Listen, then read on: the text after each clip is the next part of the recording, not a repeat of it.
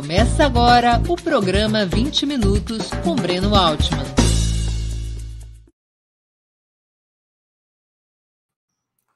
Bom dia. Hoje é 14 de setembro de 2022. Estamos dando início a mais uma edição do programa 20 Minutos.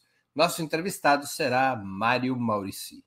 Deputado estadual pelo PT Paulista e candidato à reeleição, é jornalista de formação com mestrado em administração. Foi prefeito de Franco da Rocha de 1993 a 1996, secretário de comunicação dos governos petistas em Santo André, na Grande São Paulo, entre 2001 e 2007, depois presidente da CEAGESP, Companhia de Entrepostos e Armazéns Gerais de São Paulo, e vice-presidente da EBC, Empresa Brasil de Comunicação, durante as administrações Lula e Dilma. Antes de começarmos, eu queria lembrar a vocês como é essencial a sua contribuição financeira para a manutenção e o desenvolvimento de Ópera Mundi. Há seis formas possíveis de colaboração. Assinatura solidária no site operamundi.com.br barra apoio, inscrição como membro pagante de nosso canal no YouTube, super chat, super sticker durante nossas transmissões ao vivo. Valeu, valeu demais quando estiverem assistindo aos nossos vídeos gravados e o Pix a qualquer momento. Nossa chave no Pix é apoia.operamundi.com.br. Eu vou repetir. Nossa chave no Pix é apoia.operamundi.com.br. Além dessas seis formas de contribuição, lembre-se sempre de dar like, de clicar no sininho, e de compartilhar nossos programas com seus amigos e nos seus grupos. E quem ainda não estiver inscrito em nosso canal, essa é a hora de fazê-lo. A mais eficaz de todas as armas contra as fake news é o jornalismo de qualidade. Apenas o jornalismo de qualidade coloca a verdade acima de tudo. E esse jornalismo que a Opera Mundi busca oferecer todos os dias depende da sua contribuição, do teu apoio, do teu engajamento, do teu bolso. Muito obrigado. Bom dia, Maurici. Muito obrigado por aceitar nosso convite. Uma honra ter sua presença no 20 Minutos. Bom dia, Breno Altman. Sou eu quem agradece. A honra é toda minha de estar aqui conversando com você e com todas as pessoas que nos acompanham aqui pelo 20 Minutos. Maurici, as chamadas jornadas de junho de 2013 tiveram como bandeira inicial a luta contra o aumento das tarifas de ônibus. No meio dessa movimentação, renasceu uma proposta que vinha do primeiro governo petista em São Paulo, de Luiz Erundina, entre 1800, 1989 e 1992, a tarifa zero. Você está apresentando um projeto a esse respeito na Assembleia Legislativa de São Paulo. Algumas cidades de porte médio, como Maricá, no Rio de Janeiro, aplicam essa política de universalização do direito ao transporte. Como isso seria possível? Como seria possível a tarifa zero em um estado gigantesco como São Paulo? Então, Breno, eu acho que primeiro a gente tem que recuar um pouco é, na análise para a gente falar sobre como é que é a estrutura do transporte público hoje, em especial nas grandes cidades. Né? É, primeiro, é bom falar do modelo de negócio. O modelo de negócio do transporte público hoje é a remuneração pela tarifa por usuário, certo? Dizer, o usuário é visto como um custo do transporte. Então, essa é uma, uma questão que já vem de muito tempo, sempre foi assim na sociedade brasileira e que é uma questão que nós precisamos rever, na minha opinião. A outra questão. O que quer dizer isso na prática, para as pessoas que não estão acostumadas com esse debate entenderem? Não, quer dizer o seguinte: quer dizer que você pega o custo total do sistema de transporte, divide pelo número de passageiros por viagem, certo? E estabelece uma tarifa que ele que paga pelo passageiro. Em algumas cidades, como São Paulo, por exemplo, uma parte dessa tarifa ela é subsidiada pelo poder público, mas isso não é regra nos municípios brasileiros. É em São Paulo, na capital, e por uma razão muito simples o transporte público tem ficado muito caro, a tarifa tem ficado muito elevada e, portanto, o sistema tem perdido passageiros, em especial para o transporte privado, o que tem tornado a vida na, na, nas metrópoles, nas grandes cidades, no, no trânsito, um inferno, insuportável. Agora, eu acho que tem uma outra questão anterior que merece a gente analisar, Breno, que é o seguinte: a questão, o fenômeno das metrópoles é, entendido como uma mancha urbana contínua, né? é um fenômeno é, relativamente é, recente no mundo, no capitalismo. Aqui no Brasil, por exemplo, uma metrópole como São Paulo tem 60, 70 anos. Né? Antes disso, você tinha cidades grandes, mas você não tinha uma região metropolitana como nós temos hoje.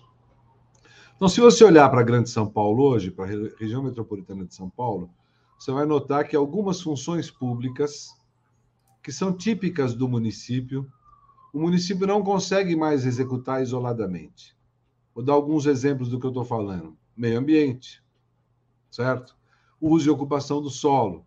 Mas vou voltar aqui para um exemplo que é o que nós estamos tratando, que é a mobilidade urbana. Região metropolitana de São Paulo tem 39 municípios. Nós temos 39 autoridades metropolitanas de transporte e trânsito. Se você considerar a MTU, são 40.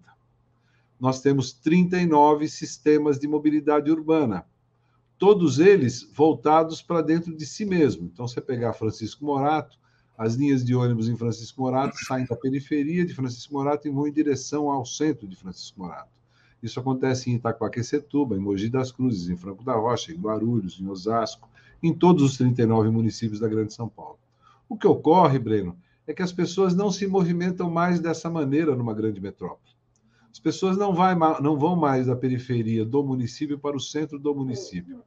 Elas se movimentam das periferias dos 39 municípios para os locais de trabalho ou de consumo. Então não faz sentido mais você ter 39 autoridades é, municipais de trânsito, não faz mais sentido você ter 39 sistemas de mobilidade.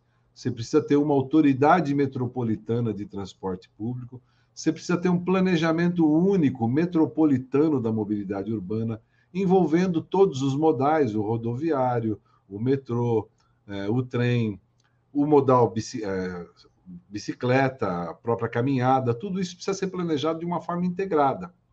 Se você conseguir fazer isso, você consegue, primeiro, baratear o custo do sistema de transporte, integrando os diversos modais. A part... E aí você diminui, primeiro, o tempo de deslocamento das pessoas, certo?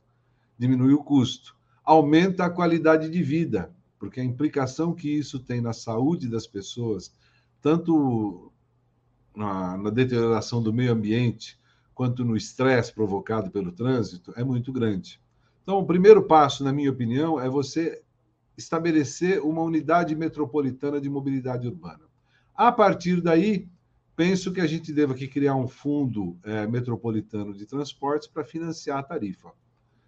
O, você mencionou aí a experiência da Luiz Anundino, a proposta do governo Luiz Anundino no começo dos anos 90, é, de tarifa zero. Eu queria lembrar aqui que o então secretário de Transportes Municipal, o engenheiro Lúcio Gregori, ele defende uma tese, e é uma tese bastante interessante. A tese dele é que a tarifa de transporte público existe para impedir o deslocamento livre das pessoas mais pobres pelas cidades.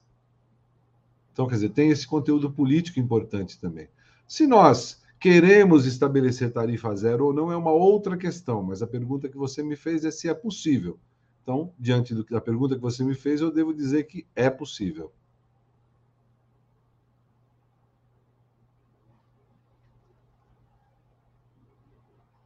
O sistema hoje opera com as características que você citou, é, mas uma parte importante do custeio do sistema é a, a passagem que é paga pelo cidadão ou pela cidadã que pega o ônibus, que pega o metrô, enfim, que pega qualquer uma das modalidades de transporte público. Como seria possível ter um sistema na qual, um sistema no qual esse cidadão ou essa cidadã nada pagassem pela mobilidade, que é isso que constitui a tarifa zero? Seria possível oferecer, num âmbito mais amplo, é, aquilo que, por exemplo, é oferecido em Maricá. Maricá é uma cidade média do Rio de Janeiro, governada pelo PT há muitos anos, e lá existe a tarifa zero. Ou seja, se você pegar o ônibus, você circula para onde você quiser e você não paga por essa circulação. Isso está é, financiado de outras formas. Seria possível estabelecer a tarifa zero no estado de São Paulo, ou ao menos nessa região metropolitana para a qual você propõe a criação de uma autoridade? Então, você mencionou bem. Já há vários municípios, dezenas de municípios é, no estado de São Paulo, no Brasil, que praticam a tarifa zero, de várias modalidades, com várias fontes de financiamento.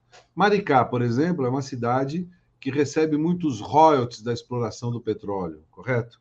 Isso permite que ela financie uma série de serviços, inclusive a questão da tarifa de transportes. Em outras cidades, isso se dá de outra maneira. No nosso caso, Breno, a primeira coisa que a gente tem que ver, para além da questão da integração na metrópole, nós temos que ver o seguinte: a modalidade de negócio. O que eu quero dizer com isso? Hoje, você concessiona o serviço de transporte público para uma empresa. Essa empresa, ela visa, é lógico, obter lucro na exploração do transporte público. Então, ela faz uma conta que a tarifa paga pelos custos mais o seu lucro, correto? Primeira coisa para a gente fazer é inverter isso. Nós não podemos ter concessões. Nós temos que contratar o transporte como é contratado, por exemplo, o transporte escolar. Você licita a contratação de uma empresa que vai fornecer os ônibus e você licita uma outra empresa que vai operar o sistema e remunera essas duas empresas pelo custo mais a taxa de administração. Perfeito? Agora, a questão é como é que você remunera isso se você não vai receber mais do usuário? Então aí vai um outro raciocínio. Você pode criar um fundo metropolitano que possa bancar, no caso de São Paulo, um fundo metropolitano que possa bancar esses custos, é, com receitas que podem vir de diversas fontes. Por exemplo, quanto custa para o município garantir a viabilidade do transporte privado? Quanto a Prefeitura de São Paulo gasta para manter as ruas sinalizadas, alargar, vez por outras, as avenidas, porque o afluxo de automóveis é cada vez maior nas avenidas? manutenção de asfalto. Isso. Quanto custa para os atender pessoas que adoecem por conta da poluição, por conta do estresse. Então, isso são custos que poderiam de baixar para a sociedade se você tivesse uma sociedade onde o privilégio não fosse para o transporte individual, e sim para o transporte público. Mas vamos descer a números mais, mais concretos. Recentemente, a Prefeitura de Porto Alegre, com o Nelson Marquesan Júnior, ex-prefeito, fez uma proposta de custear a tarifa do transporte municipal de Porto Alegre a partir do Vale Transporte, que as empresas pagam, correto? Só que as empresas pagam o Vale Transporte financiando a tarifa dos seus empregados. O que ele propunha é que esse recurso fosse usado para financiar o sistema. Isso é uma novidade? Não é uma novidade. Em Paris, por exemplo, você tem um fundo que as empresas com mais de honrados recolhem contribuições e que, no primeiro momento, financiou a expansão é, da estrutura de transportes e hoje cada vez mais é usado para financiar o custeio. Essa é uma forma. Vou te dizer outra, por exemplo. Você abre uma estação do metrô numa região tal da cidade. Os imóveis naquele entorno valorizam muito. O fundo de comércio daqueles, da, das empresas que estão ali alocadas valorizam demais. Por que não essas empresas contribuírem também para esse fundo metropolitano de transporte, o fundo municipal, para custear o sistema. E, fundamentalmente, o subsídio. O governo do estado pode, os municípios podem, é, e a União deve ajudar a financiar o custo do transporte. A gente pode ir até mais longe. Quanto custa é, garantir estacionamento para os automóveis em todas as cidades? Por que, que esse, esse estacionamento não pode financiar parte do serviço público? Quanto custa a restrição, ou quanto, em algumas cidades do mundo, você sabe, você tem uma restrição de, de, de circulação de transporte privado num centro expandido. Em São Paulo, isso já existe, que é o chamado rodízio, correto? Só que ele é implantado de outra maneira. Então, fontes para esse financiamento existem. A questão é o que, que nós queremos? Nós queremos o protagonismo do transporte individual em detrimento do transporte público, ou nós queremos o transporte público com a primazia nas grandes cidades? O que eu sei é que a cada dia que passa, fica impossível a mobilidade urbana numa cidade como São Paulo, em função do número de automóveis. Deixa eu ver se eu entendi a proposta. É, primeiro, o primeiro passo seria alterar o que você chama do modelo de negócio. Então, é, não deixariam de haver concessões, as empresas de ônibus, por exemplo, não teriam mais uma concessão para explorar é, um determinado território ou determinadas linhas de ônibus, como ocorre hoje. O que ocorreria é que todo o sistema de transporte ele se concentraria nessa administração metropolitana de transporte e ela contrataria serviços. Vários serviços ela tem que contratar. Ela vai alugar ônibus, carros de ônibus, os ônibus físicos, para determinadas linhas, e ela vai contratar gestores para esse sistema, por critério territorial. Ou seja, é, o lucro de empresas, das empresas que fornecerem para essa administração deixa de estar vinculado ao transporte de passageiros e passa a estar vinculado, num caso, ao aluguel dos ônibus, no outro caso, à gestão do sistema. É, é isso, isso mesmo, Breno. É isso mesmo. E veja só, eu não estou inventando a roda. É roda sem nenhum trocadilho nesse caso. É, é uma você... é um certo tipo de estatização do transporte público porque o controle operacional passa para a administração metropolitana. E ela, a partir daí, ela contrata serviços. Sim, se você olhar, por exemplo, para o que está acontecendo hoje no Rio de Janeiro, na cidade do Rio de Janeiro, uma, uma boa pessoa para você conversar seria a mãe na Celidônio. Ela é secretária municipal de transportes no Rio e eles estão organizando uma licitação do transporte lá, nesse modelo que eu que eu estou apontando aqui. Ou seja, não será mais uma concessão, será um sistema operado por empresas contratadas, sob a gestão e mediante um planejamento do poder público. Em São José dos Campos, aqui perto de nós, também está avançando nessa direção. E você vê que essa busca por otimizar a mobilidade urbana, ela independe da ideologia partidária de quem comanda a gestão. Eu já citei o caso de Porto Alegre. Então, no, no Brasil, nós estamos procurando soluções para isso. Do ponto de vista da integração, por exemplo, nós temos vários exemplos já. Goiânia tem uma integração metropolitana. Vitória tem e Recife também tem, com seus limites, é claro. E elas, todas essas, essas, essas experiências já estão discutindo maneiras de, de, de financiar o, a tarifa técnica, o transporte. Agora, o, o Maurício, como fica o direito adquirido das empresas que detêm a concessão? Não, você tem que discutir isso. As, esses, essas concessões terminam, né? Elas se encerram. Elas são muito longevas, né? São concessões de 10, 20 anos. Então, isso depende de cada município, de cada região. Você vai ter que discutir. Aqui em São Paulo, por exemplo, você não precisa necessariamente, você não necessariamente precisa implantar um sistema em todos os 39 municípios. Até porque, Breno, para você ter uma autoridade metropolitana de trânsito, você teria que ter uma alteração na Constituição ou uma discussão mais funda no STF. É, por exemplo, quando. A o... Porque a Constituição não prevê regiões metropolitanas. É, não prevê, prevê a função mobilidade urbana como meio ambiente, como uso e ocupação de solo, como função pública dos municípios. É verdade que há quem diga que há um precedente, por conta de quando, no advento da Copa do Mundo no Rio de Janeiro e das Olimpíadas, é, se pretendia despoluir a Baía da Guanabara e a Baía da Guanabara recebe o esgotamento sanitário de diversos municípios, não só do Rio de Janeiro.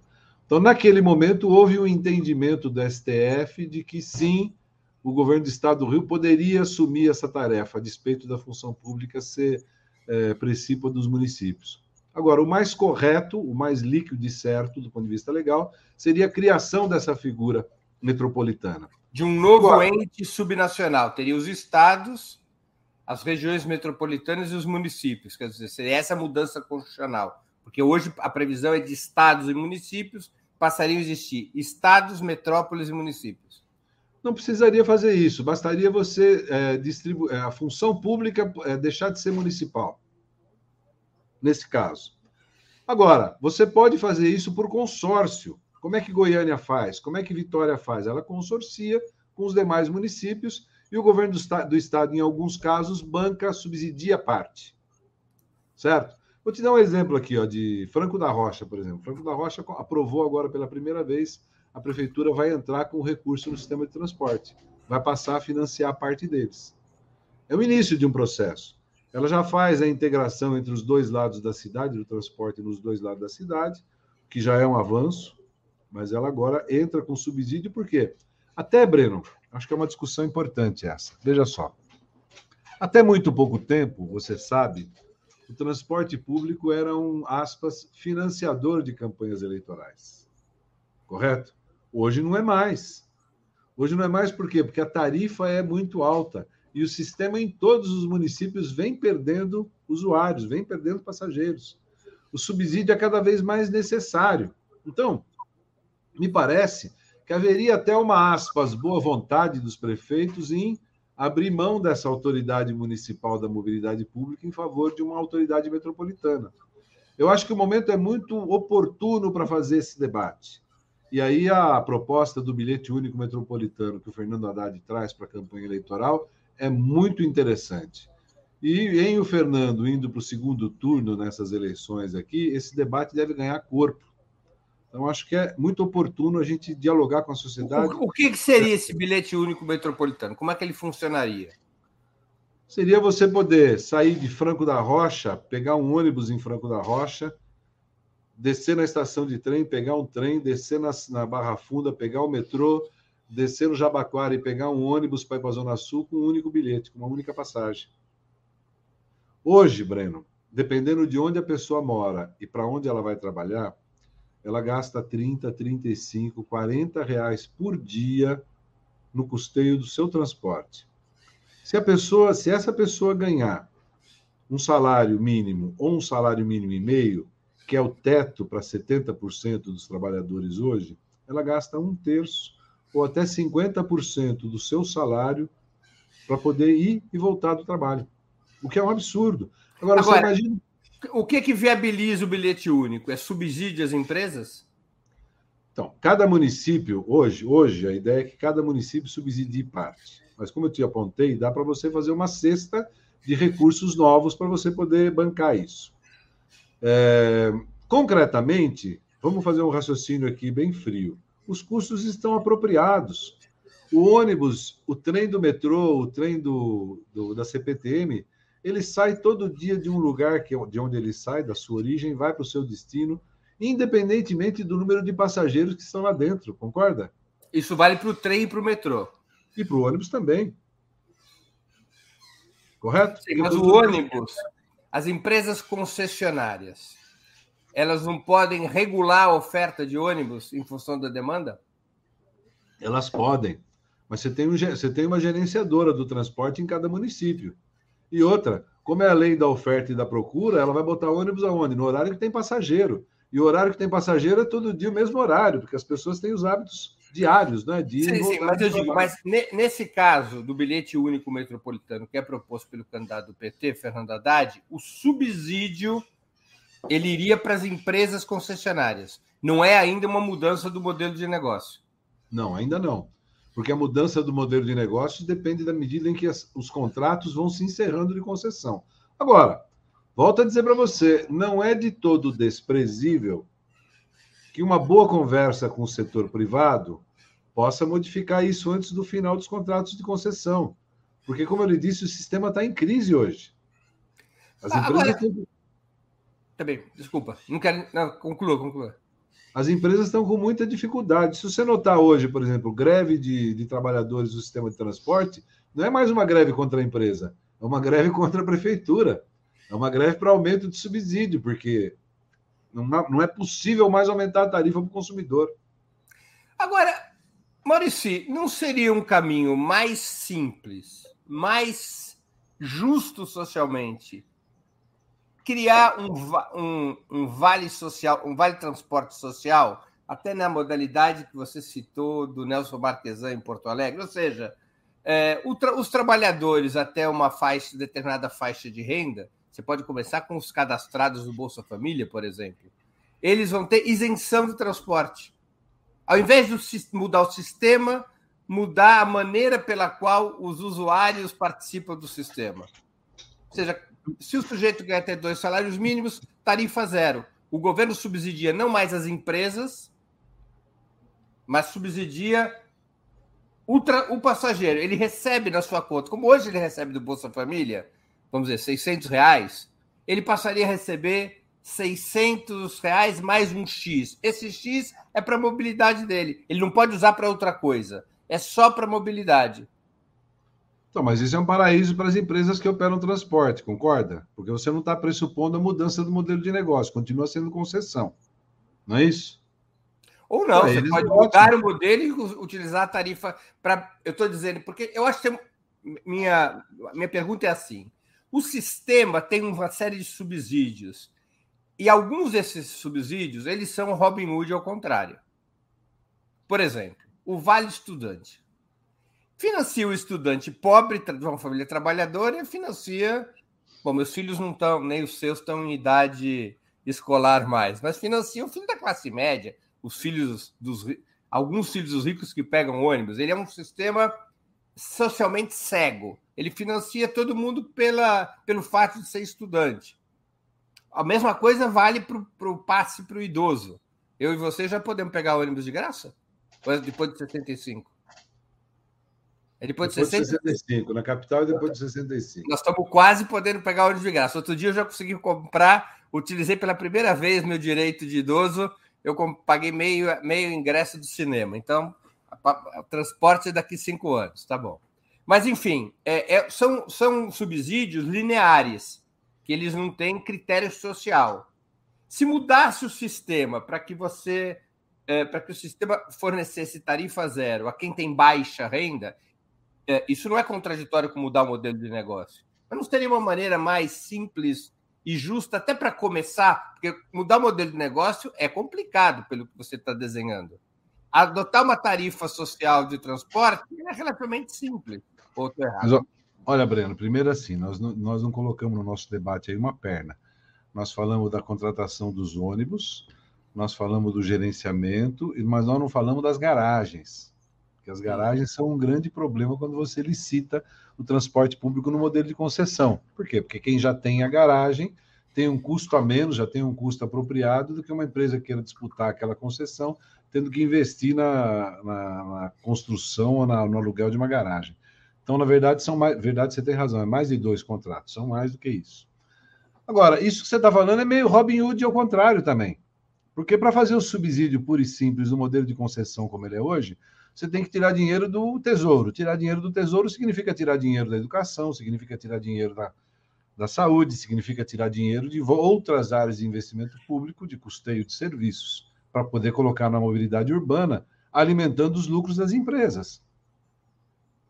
Então, não me parece que esse caminho que você propõe seja um bom caminho, ou pelo menos um caminho mais adequado do ponto de vista da justiça social.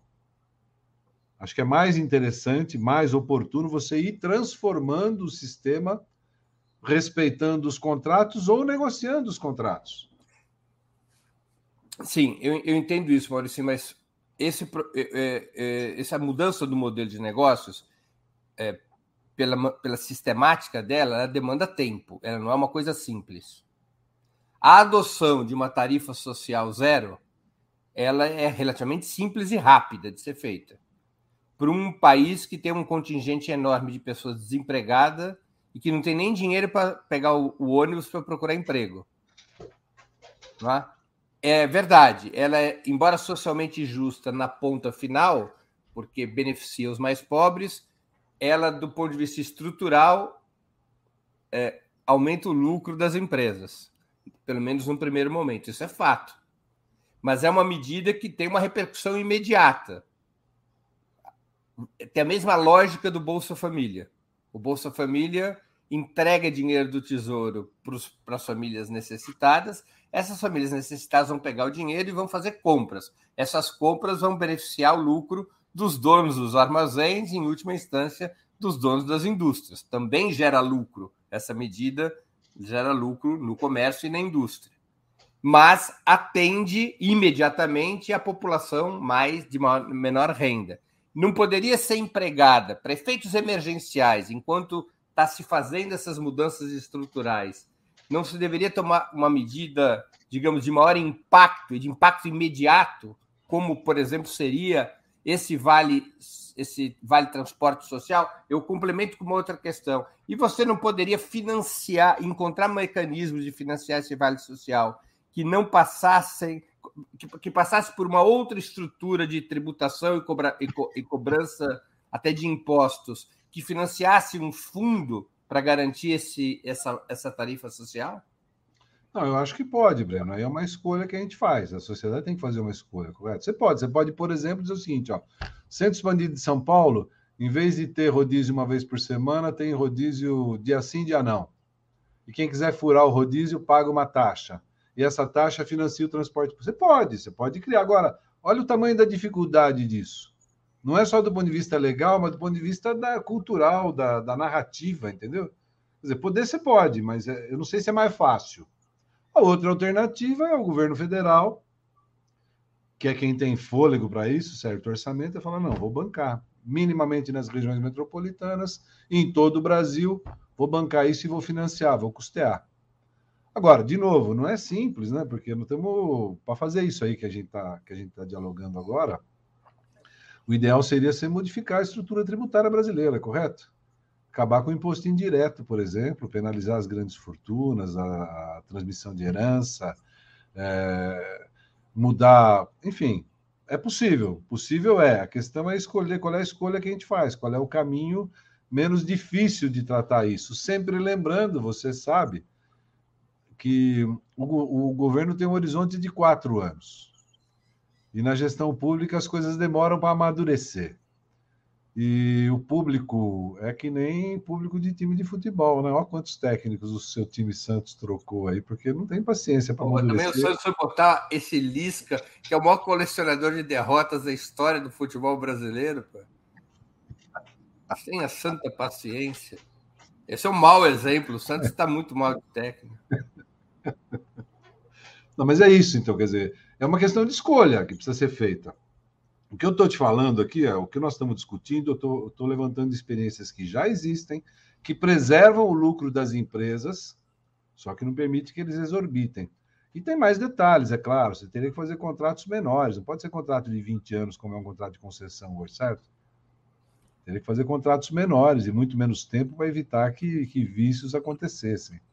Tá, é que eu estava olhando um assunto, é, por me interessar pelo tema e para preparar aqui nossa entrevista, eu fiquei alarmado com a queda uh, do número de usuários. E, evidentemente, que ela é socialmente determinada, ou seja, conforme vai caindo a renda das pessoas, as pessoas foram perdendo emprego, elas deixaram de usar ônibus, deixaram de usar metrô, elas passaram a caminhar. Elas não têm dinheiro para procurar emprego.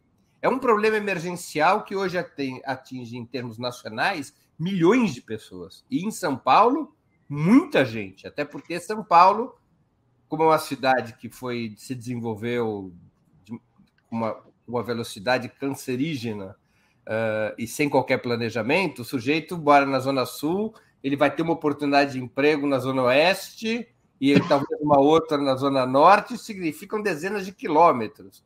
Então, muitas vezes, ele não pode nem procurar emprego. Então, tem um problema emergencial.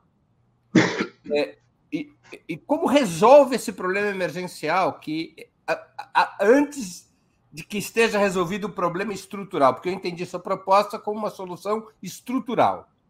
Muda a estrutura do transporte. Como se resolve o problema emergencial? Fernando Haddad, eleito governador, ele terá um problema emergencial. Milhões de paulistas que não conseguem se mobilizar para conseguir emprego.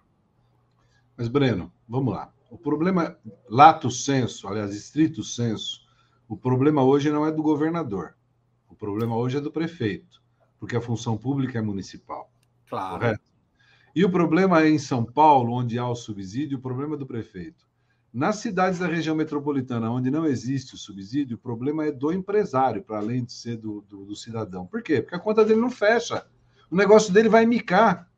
Porque para ele ter lucro, ele vai ter que aumentar tanto a tarifa e ao aumentar a tarifa, ele perde passageiro, ele é obrigado a aumentar mais a tarifa e ele vai perder mais passageiro.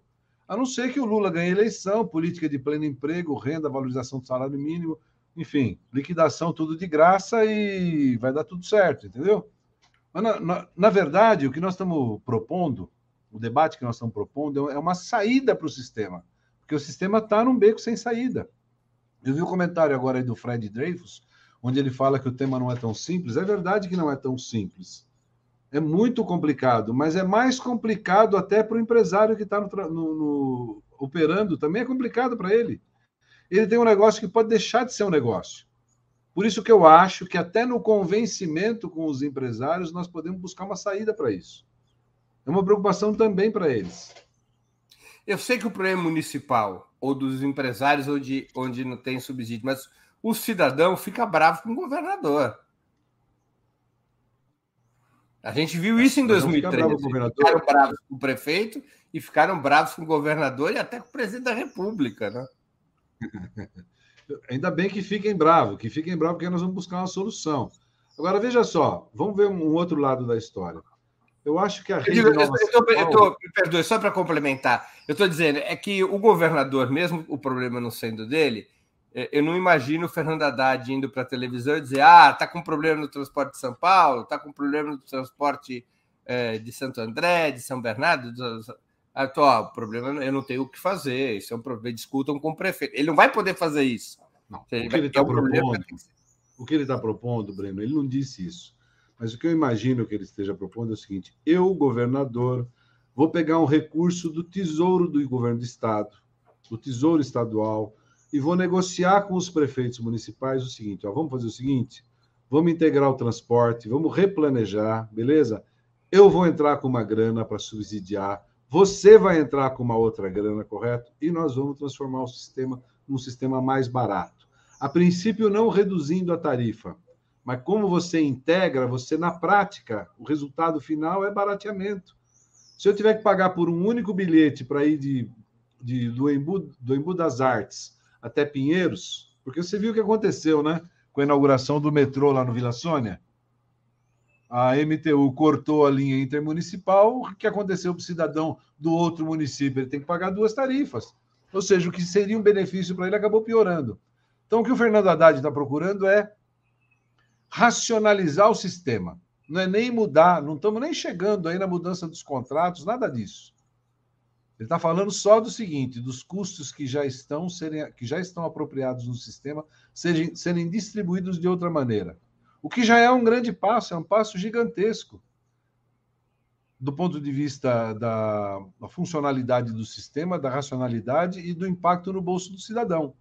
A partir daí, e aí com o tempo, você pode negociar sim, à medida que contratos forem vencendo, porque é, são diferentes, né? Mas o bilhete é o... único de transporte, ele resolve esse problema emergencial dos que estão sem renda e desempregados e que hoje não podem usar o sistema de mobilidade? Esse aí ele não resolve, porque esse aí vai continuar custando cinco reais, seis reais o bilhete. Esse aí não tem cinco, seis reais, certo? Ele resolve o problema do que gasta 40, que vai gastar 5. Esse ele resolve. Renda. Exato. Ele tem renda e emprego. Isso. Aí, nesse, nessa perspectiva, precisa fazer conta, Breno, mas nessa perspectiva dá para discutir o tal do Vale Transporte Social, social. que você está falando aí. Aí precisa ver de onde vem o dinheiro.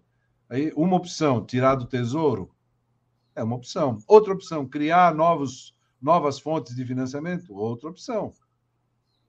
Eu apontei algumas aqui para você. Tem muito acumulado nas universidades brasileiras. Claro. Tem muitos estudiosos sobre o tema que seriam capazes de apontar outras possibilidades para além dessas que eu estou colocando. Mas o fato é, nós precisamos nos debruçar sobre o tema. Deixa, é possível deixa, avançar. Deixa eu te fazer uma outra pergunta, mais no aspecto industrial. Num, é, o, o, o, sistema público. O Brasil é um, é um país que tem fábricas importantes é, e nacionais de fabricação de ônibus, certo? Uma das maiores fabricantes do mundo de ônibus é uma empresa brasileira, que é a, a Marco Polo, por exemplo, no Rio Grande do Sul. É um plano, ainda que de longo prazo, evidente que não seria cumprido só na gestão do Fernando Haddad, mas um plano que envolvesse não só os aspectos de serviço, integração, mudança do modelo de negócio, vale social, mas que também significasse a substituição da frota por ônibus elétricos, eliminando o máximo possível o uso de hidrocarbonetos, de petróleo, de diesel, de... um plano é, de 5, 10 ou 15 anos com metas para substituir a frota de ônibus por ônibus elétrico, não devia estar no horizonte de uma maneira clara, até como política, não apenas como política de ambiental, mas como política de desenvolvimento industrial, porque isso gera empregos dentro do Brasil, além do mais. Devia, Breno. Esse é o problema da gente ter uma visão fragmentada da mobilidade urbana, em especial em larga escala, como é feito na Grande São Paulo. Vou te dar alguns exemplos que só jogam água nesse moinho que você apontou aqui agora. Olha só. É, o, o governo do estado licitou a contratação de uma empresa para implantar o metrô, para construir o metrô. O metrô de superfície não é um monotrilho, sistema de monotrilho no Grande ABC, certo? Tem uma empresa contratada, se eu não me engano, é uma empresa espanhola. De repente, o governo mudou de ideia. Mudou de ideia e não vai mais construir o monotrilho. Ele é, vai priorizar o BRT, que é aquele corredor de transporte.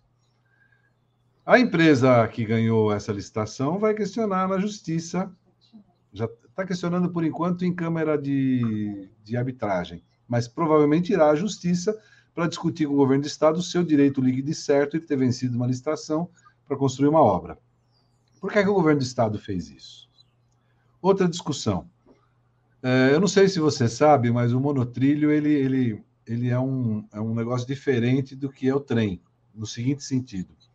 Você não faz o trilho e depois você contrata o trem para pôr em cima. Primeiro você contrata o trem, depois você constrói o, o a rede, né? o trilho, digamos assim. Função do trem. Isso.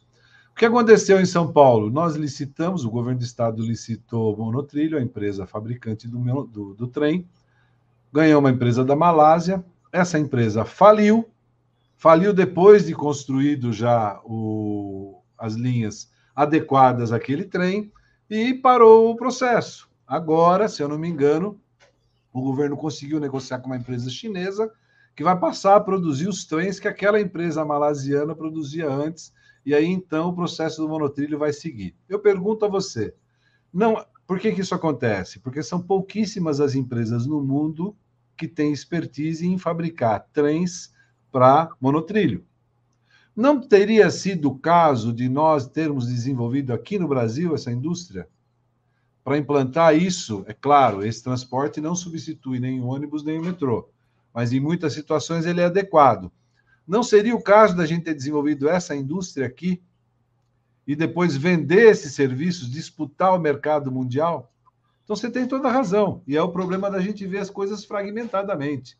Teríamos que ter um plano de melhoria da mobilidade pública no Brasil, envolvendo a produção dos insumos, a contratação da infraestrutura, a operação para 10, 15, 20 anos. Não tenho a menor dúvida disso. É o problema da gente ter uma economia de mercado e uma economia de mercado terceiro mundista, né? Seria muito melhor, nesse aspecto, ter uma economia planificada. A economia planificada tem outros problemas, mas ela é solução para as coisas que interessam ao povo, diz a lenda. Tem uma pergunta aqui do Davi Felipe, é interessante. Ele cita um exemplo em Goiânia, as empresas fazem uma assinatura e o trabalhador pode utilizar o transporte todos os dias, inclusive aos fins de semana. Eles copiaram o modelo francês de Paris, do Carte Orange, né? o cartão laranja na França, que você é, paga um valor por aquele cartão laranja e você pode usar qualquer tipo de transporte todos os dias do mês. Você paga uma tarifa mensal, o que o Davi chamou de assinatura, que é o que é aplicado em Goiânia. Esse modelo seria possível em São Paulo?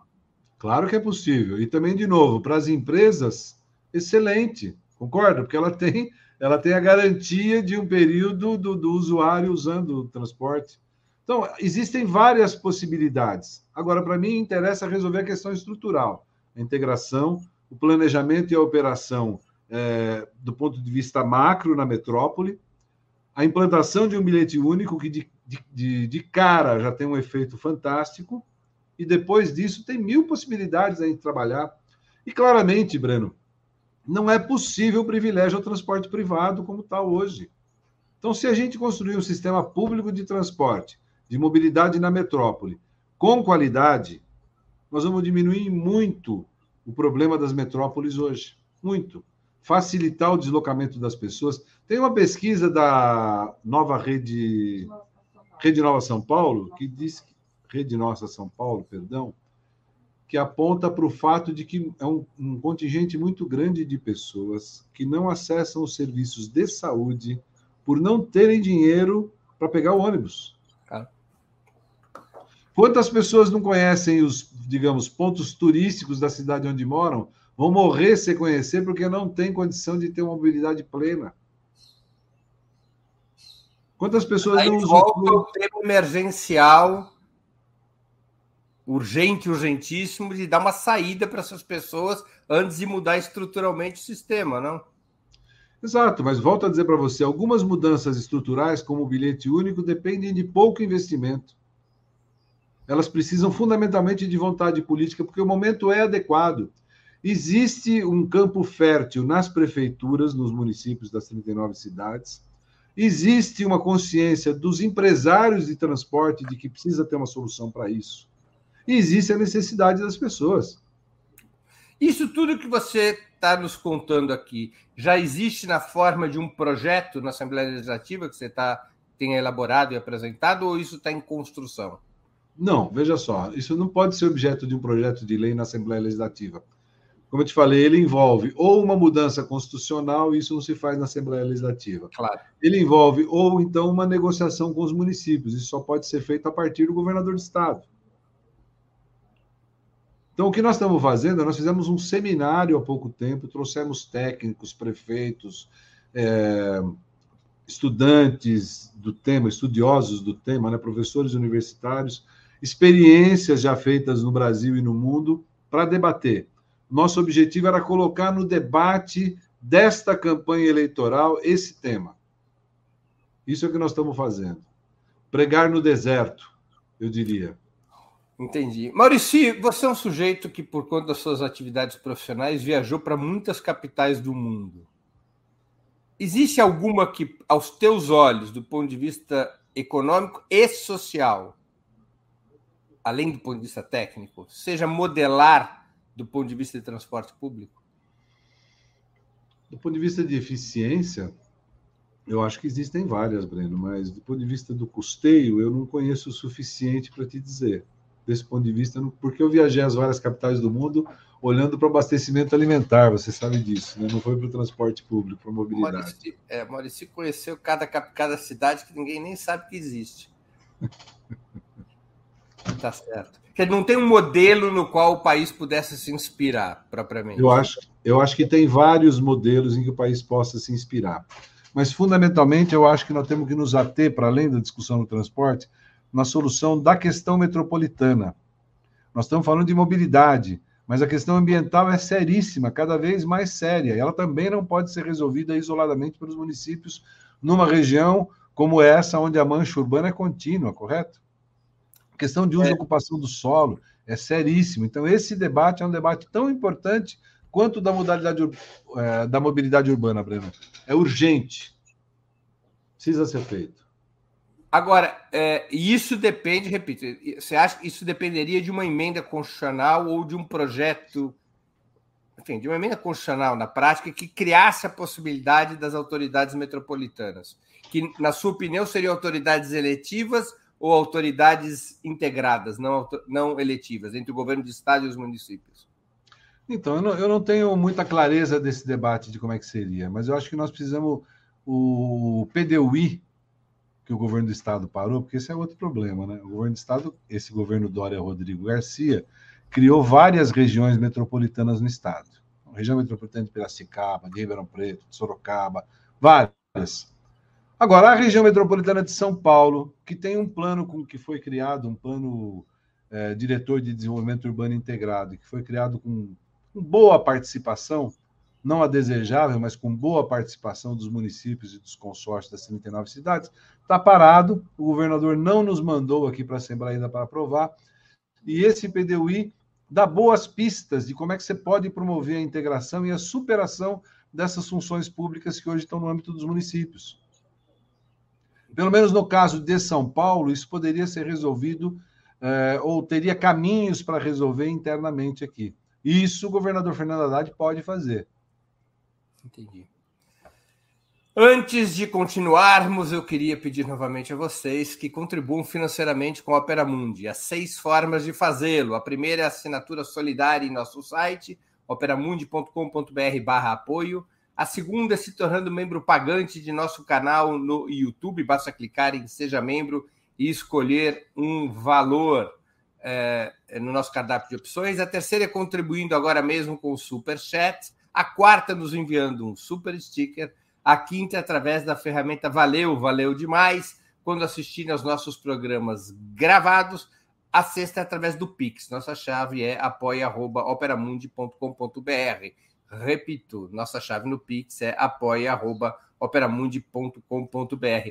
Aqui, aqui no Opera Mundi a tarifa é zero. Na verdade, é voluntária. Cada um decide o quanto pode pagar para financiar o Opera Mundi, financiar a manutenção e desenvolvimento do Opera Mundi.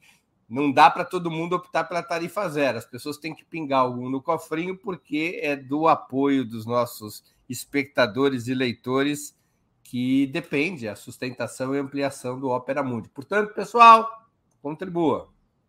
Maurici, vamos aqui, estamos chegando ao final, vamos fazer um pouco de pergunta eleitoral, porque o pessoal quer saber. Tudo indica que Fernando Haddad terminar o terminará o primeiro turno das eleições paulistas na dianteira, na liderança.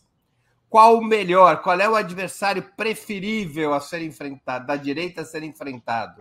No segundo turno? O bolsonarista Tarcísio Freitas ou o neotucano Rodrigo Garcia? Bom, Breno, você sabe, para usar novamente uma alegoria futebolística, quem, ser, quem quer ser campeão não pode escolher adversário, certo? Tem que ter bola para ganhar de qualquer um. Eu, particularmente, acho mais interessante o enfrentamento do candidato que espelha o bolsonarismo em São Paulo. Porque é o debate que está posto na sociedade brasileira hoje e é o debate posto em São Paulo também. Então, acho que se eu pudesse escolher, eu escolheria. Mas acho que eu não vou precisar escolher, as coisas estão caminhando muito para isso. Você quer ver? Por que eu estou aqui na Assembleia hoje há menos de 20 dias da, das eleições? E eu Porque deve estar tá com a eleição assegurada, imagino eu. Não, são dois os motivos. Primeiro, para poder falar com você e com seus, os seus é, seguidores. O segundo é o seguinte, Breno: o governo do Estado mandou para a Assembleia Legislativa do Estado, no dia 29 de junho, um projeto de lei onde ele propõe a criação do ICMS educacional. Isso nada mais é do que a regulamentação do Fundeb, que foi aprovada dois anos atrás, e que os estados tinham dois anos de prazo para regulamentar. Muito bem. O prazo de dois anos terminou dia 26 de agosto. E o governo mandou no dia 29 de junho, um dia antes de começar o recesso da Assembleia Legislativa no ano eleitoral, onde os deputados estariam correndo atrás das suas próprias reeleições. O governo mandou um projeto onde ele reduz, ele tira o critério população para distribuição da quarta parte do ICMS para os municípios. O que significa que municípios como Carapicuíba, Itacoaquecetuba, Ferraz de Vasconcelos, Franco da Rocha, Francisco Morato e até a própria capital vão receber menos recursos. E municípios como Santana do Parnaíba, Paulínia, eh, Barueri, que tem mais valor adicional, vão receber mais recursos. E hoje há uma pressão. O governo não mandou nenhum ensaio para dizer o que acontece com a mudança que ele propõe. E há uma pressão das entidades educacionais dos municípios para que se vote isso em tempo recorde, porque senão o, o, o Estado de São Paulo vai perder o repasse de recursos do valor adicional é, aluno-resultado. Isso é ou não é uma irresponsabilidade completa? Então, se eu não tivesse motivo nenhum para não querer o Rodrigo Garcia Dória no segundo turno, esse já seria o motivo. Eu estou aqui na Assembleia discutindo esse tema.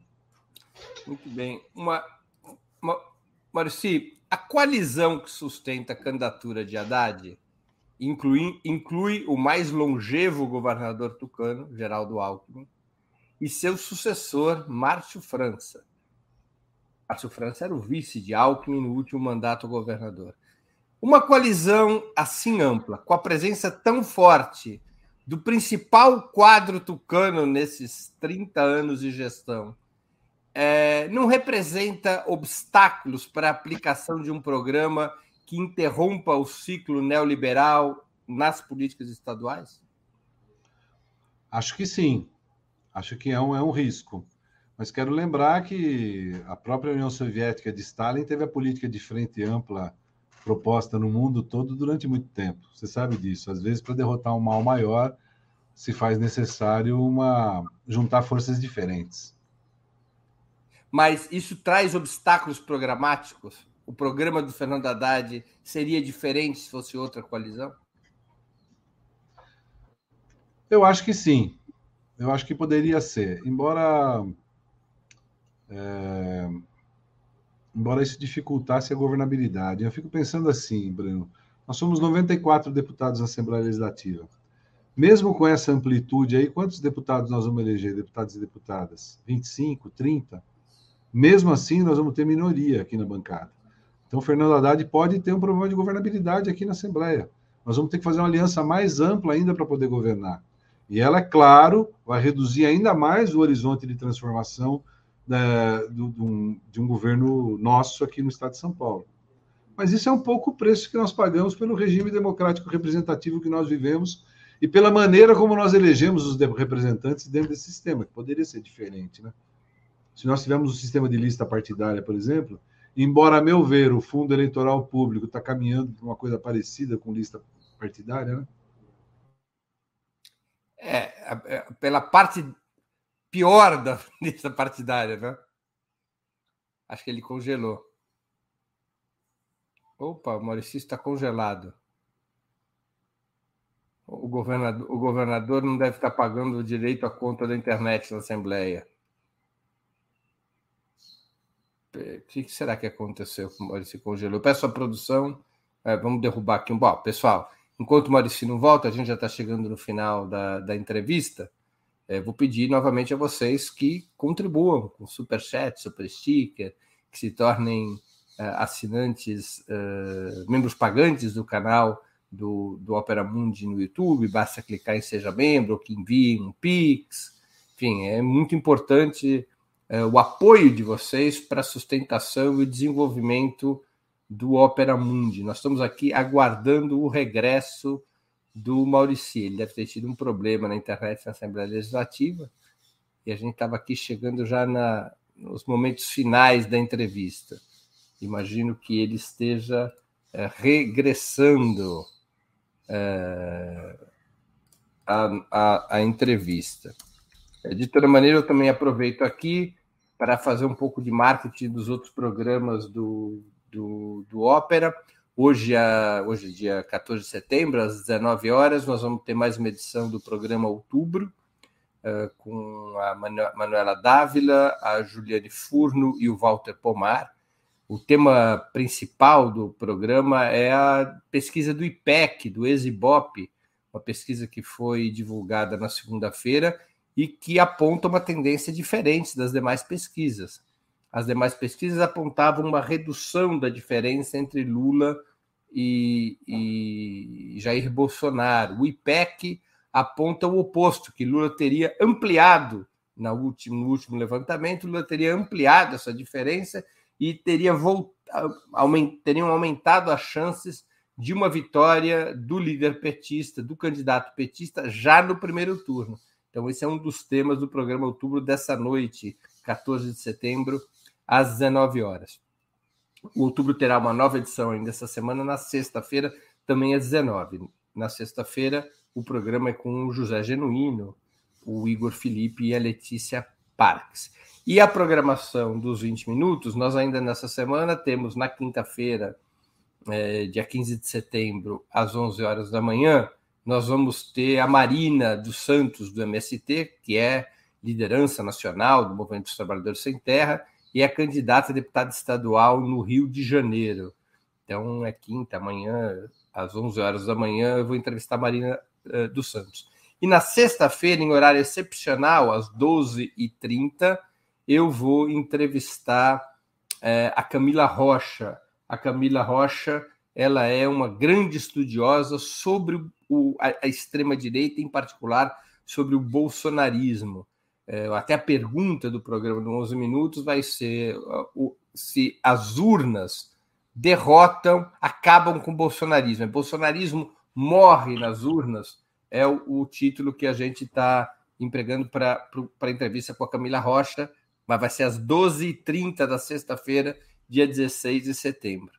Então, acho que é o resto da programação. Maurício voltou conosco aqui para as perguntas finais. Ele teve um problema é, de conexão, pelo jeito, está voltando pelo celular.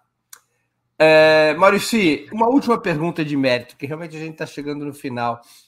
É, nessa discussão programática, quais seriam as principais mudanças na correlação de forças atual, na composição uh, da aliança que eventualmente o elegerá? Quais seriam as principais mudanças caso vença Fernando Haddad? Por exemplo, o que, seria feito de diferente na educação e na saúde? Qual é aquelas, quais seriam aquelas questões fundamentais de um governo que se propõe a superar as três décadas de governo Então, Breno, na educação eu não tenho dúvida.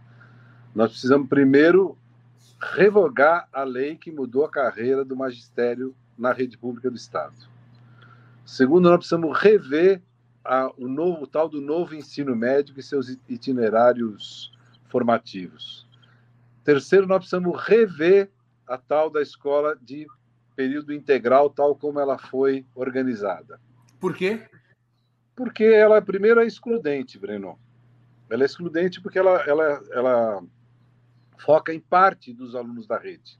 A outra parte, ela, o governo do estado não constrói escola, certo? É uma matemática simples. Você tinha três turnos, agora tem um só. Para onde foram os alunos dos, dos outros dois turnos? ou foram deslocados para outras escolas ou saíram do sistema. Também criou problemas na vida dos professores, porque tiveram que completar a carga em escolas. Mas, mas o governo Fernando Haddad ele acabaria com a escola de período integral? Não, ele não precisa acabar com a escola de período integral, ele precisa rever.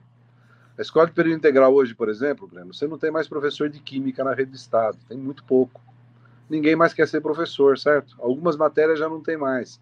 Você vai numa escola de período integral, você tem professor de biologia dando aula de química, você tem professor de português dando aula de história, você tem professor de história dando aula de ciências, entendeu?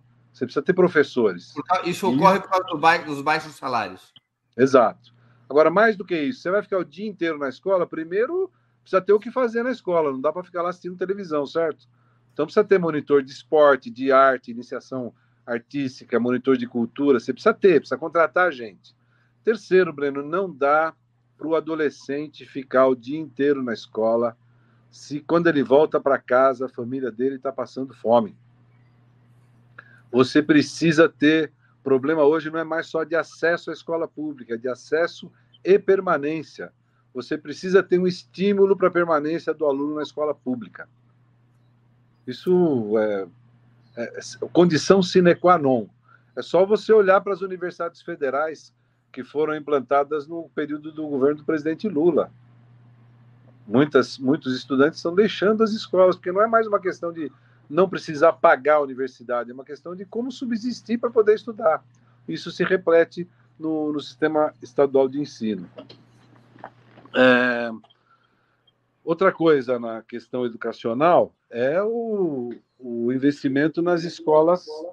Peraí que eu. Deixa eu desligar aqui, peraí. Acho que ele conseguiu de volta a conexão por laptop. Só esperar um pouquinho que ele retorna para continuar. Vamos aguardar só um pouquinho mais. É... Porque estava aqui falando da questão educacional do programa do Fernando Haddad. Que... Oi. Olha aí, pronto, então continua. Então, a outra coisa é o seguinte: precisa rever a questão de, de investimento em ciência e tecnologia, né? Porque as ETECs, que são escolas de excelência no Estado, elas estão vinculadas à Secretaria de Ciência, Tecnologia e Inovação, que é uma secretaria com muito menos recursos. Então, isso, por exemplo, eu acho, Breno, que o modelo do ensino médio no Estado de São Paulo deveria ser o modelo das ETECs. Para não ir além, como diz o Fernando Haddad, que o modelo das ETECs deveria ser do Instituto Federal. Né? Eu vou jogar aqui num patamar mais baixo.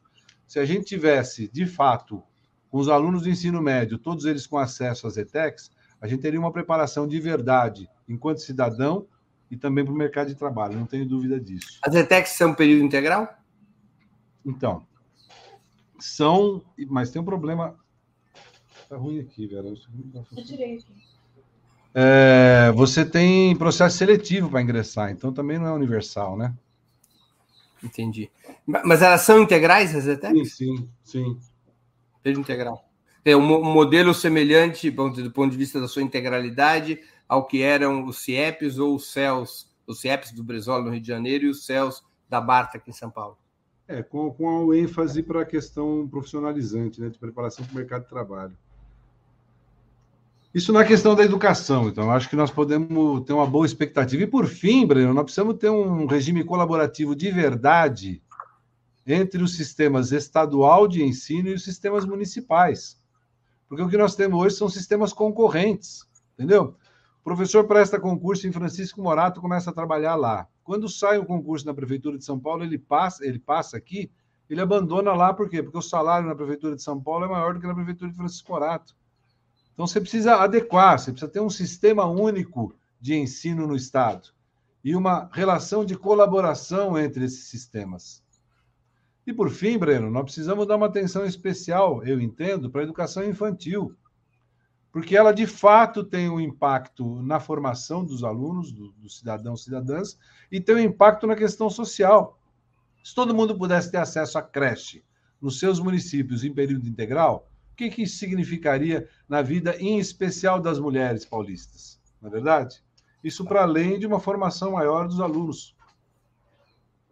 Então, acho que tem algumas vertentes que nós podemos investir e com bastante resultado, tanto do ponto de vista da, da educação em si, mas também da justiça social.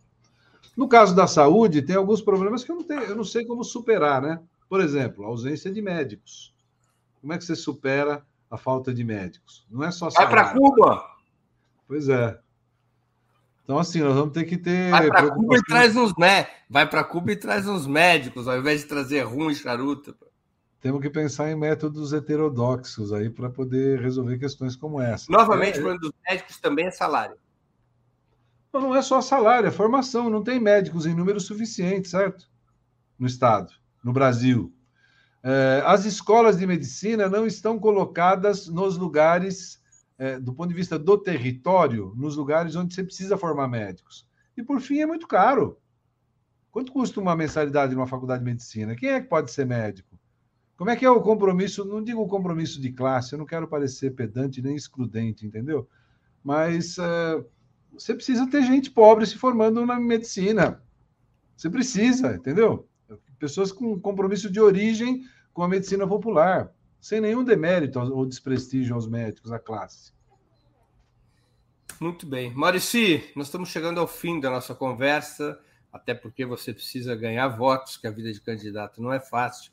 E eu queria fazer duas perguntas que eu sempre faço aos nossos convidados e convidadas antes das despedidas. A primeira, qual livro você gostaria de sugerir aos nossos espectadores? A segunda, qual filme ou série poderia indicar a quem nos acompanha?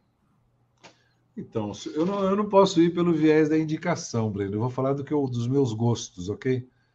Um livro que eu gosto muito é O Povo Brasileiro, do Darcy Ribeiro. Filmes e séries, eu, eu gosto muito dos filmes americanos em preto e branco dos anos 30 e 40. E um bom símbolo disso é o Falcão Maltês, Relíquia Macabra. Relíquia Macabra, baseado no livro do Dashiell Hammett, também um dos meus favoritos, é um dos maiores escritores de romances policiais da história. Dashiell Hammett deu, origem a esse filme com Humphrey Bogart. É isso. É um, é um grande filme, é um grande filme. Alguma indicação de série? Billions, eu tenho curtido muito ultimamente. Billions? É. Essa eu não conheço. Em que plataforma, Maurício? Netflix. E sobre o que é essa série? Alguns milionários americanos que gostam de brincar com a vida dos outros enquanto ganham dinheiro. É a, a série é a favor ou contra os bilionários? Eu acho que é uma paródia bem grande do mundo que vivemos.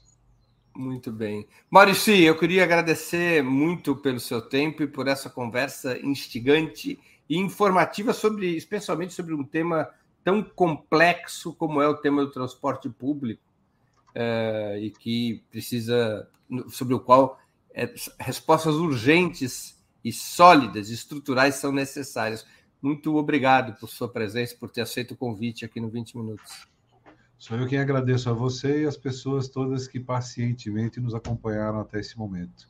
Grande abraço, Breno, e estou grande... posto aí para o almoço quando você me convidar.